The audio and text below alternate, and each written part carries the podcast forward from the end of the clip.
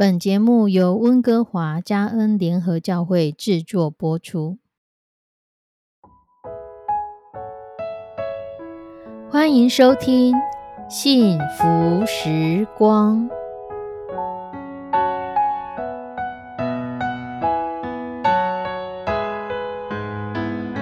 愿我们生命中的每一天都浸泡在上帝的恩典大能中，明白神要在我们生命当中的旨意，从神支取我们身心灵所需的一切养分。人生的道路上有神一路的相伴，这是一件何等幸福的事情呢？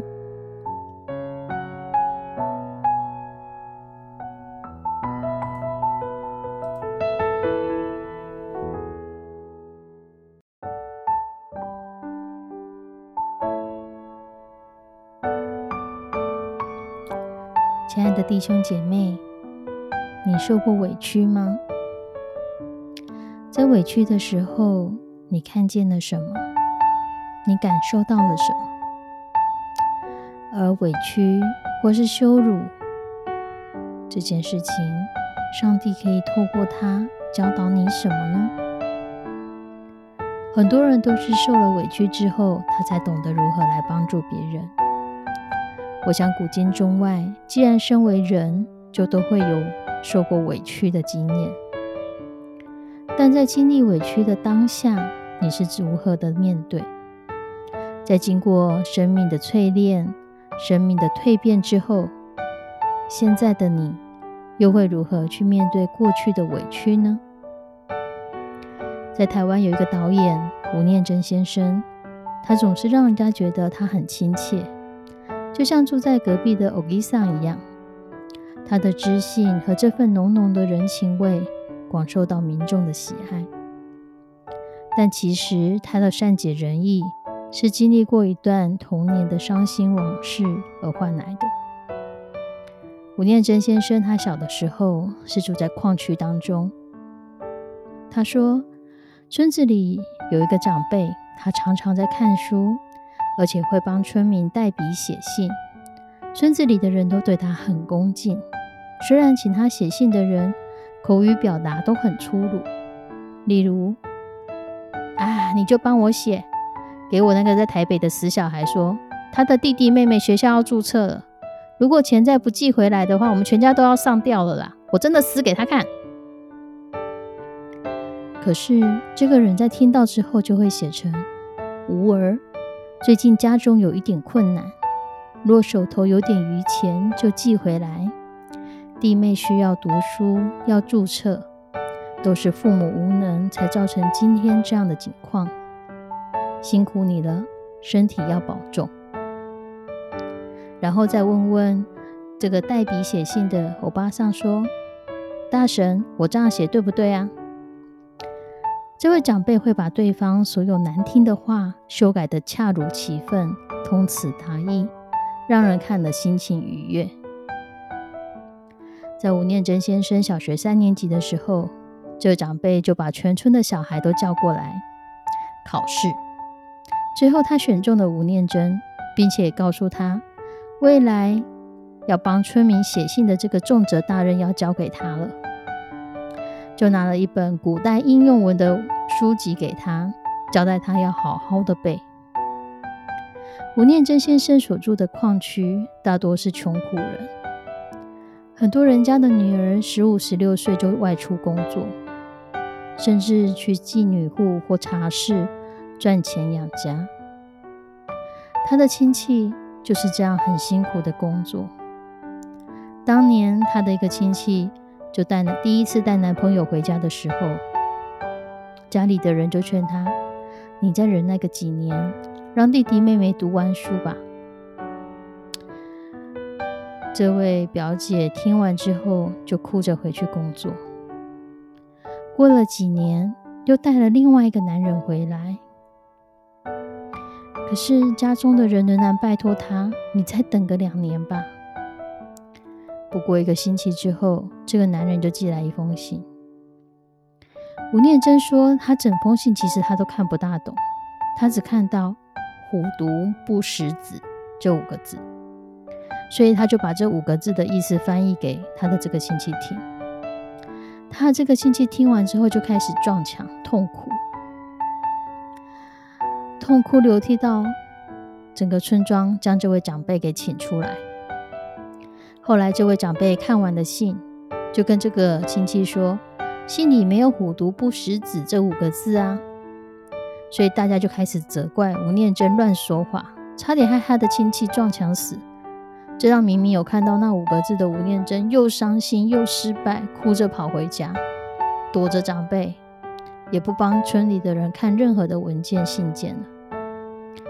之后有一天，这个长辈把他叫过来，告诉他：“其实你没有看错，但是你要知道，你这样讲这句话并没有帮助。意思就是，你的表姐会不会嫁？”那个男生会不会等他？大家都不知道。既然都不知道，那就慢慢来。可是，当你说了“虎毒不食子”这五个字，有可能害得你亲戚去撞墙。如果真的死了，不就是悲剧一桩吗？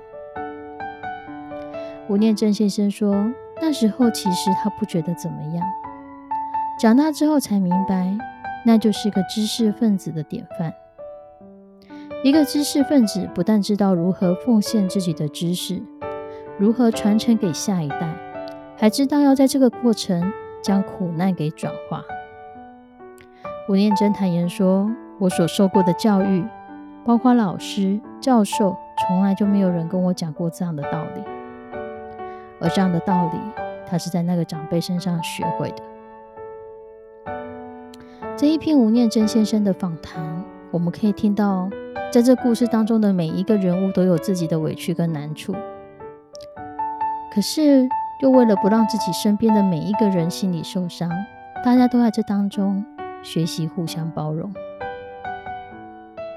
圣经萨姆尔记下第十章一到五节，圣经写道：亚门人的拿辖王死了，他的儿子哈嫩接续继位。大卫说：“我要对哈嫩表示友好。”像他父亲拿辖对我友好一样，因此大卫就派遣使者前往吊念。亚门人的领袖对哈嫩王说：“你以为大卫派这些来是为了尊敬先王，向你表示哀悼吗？当然不是。他派这些人到这里来，是为了侦查这里的虚实，好征服我们。”于是哈嫩就逮捕了大卫派来的使臣。把他们的胡须剃掉一半，把他们的衣服从臀部以下割断，然后驱逐他们出境。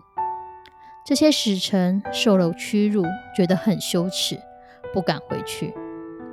大卫听到这事，就叫人通知他们留在耶利哥城，等胡子长长了再回来。在当时的时空背景来说，留胡须是男人尊严的记号。是荣耀的象征。既然是代表国家的使节，穿着一定是隆重正式。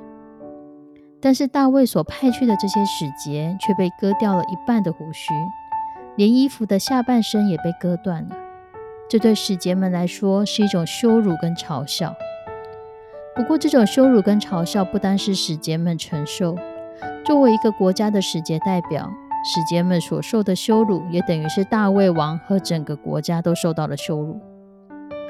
面对这样的情况，大卫是如何应应的？大卫先放下了自己所受的委屈，并将使节们安顿在亚门跟耶路撒冷途中的耶利哥城，不让他们公开露面，一直到损害看不见为止。一直到这些使节，他们的胡须长长。他们才回来。这是大卫的宽容之心。吴念真先生，他年幼时候因为单纯直白的说出事实，反而被委屈。长大之后，经过生命的洗礼，他才懂得这样的宽容的真谛所带来的体贴与转化，也成就了他现在成为台湾人一个代表的导演。大卫身为一个国家的首领，在经历别人将他的哀悼之意误解为侦察国情的虚实，他不是马上展现自己的愤怒，而是先安抚使节与百姓的需要与情绪，不只是向友邦示出他的善意，更是向世人展现他此时的宽容与智慧。很多的时候，我们的生命会遇到许多的挫折，我们不也是这样吗？在人看来不公平的对待的时候，如果我们没有可怜自己，我们就不会被委屈所缠绕，反而可以让自己的生命承载更多、更高、更远的祝福。亲爱的弟兄姐妹，愿上帝都保守我们的心思意念，使我们不管遇到什么样的状况，给我们一颗智慧的心，让我们知道如何展现宽容的态度跟处理的方法。我们一起来祷告。慈悲我们的上帝，主，我们要将我们所受的许许多多的委屈都仰望在你的手中。你知道，在每一个委屈的过程当中，我们觉得自己并没有错，我们觉得自己为什么会受到这样的对待，而让我们心有不甘，感受到委屈，甚至是羞辱。求你的圣手安抚在我们所受的每一个伤口上，求你医治我们，也求你转化我们的心思意念。保守我们的心，不落入更深的愤恨、仇恨当中。保守我们的心，给我们一颗智慧的心，让我们知道如何来看待我们过往所受到的委屈，会成为今日何等的养分，帮助我们在经历生命的蜕变之后，我们的生命真的是可以像毛毛虫蜕变成蝴蝶一样。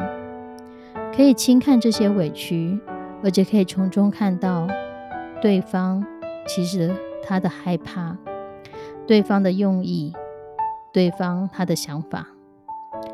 求你赏赐给我们一颗智慧的心，来看懂这一切。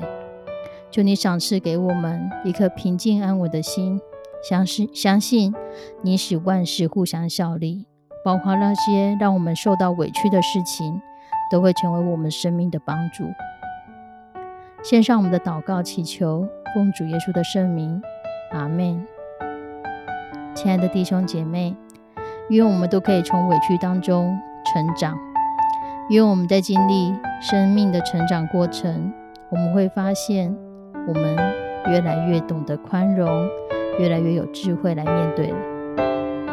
愿上帝赐福于你。我们下次再见，拜拜。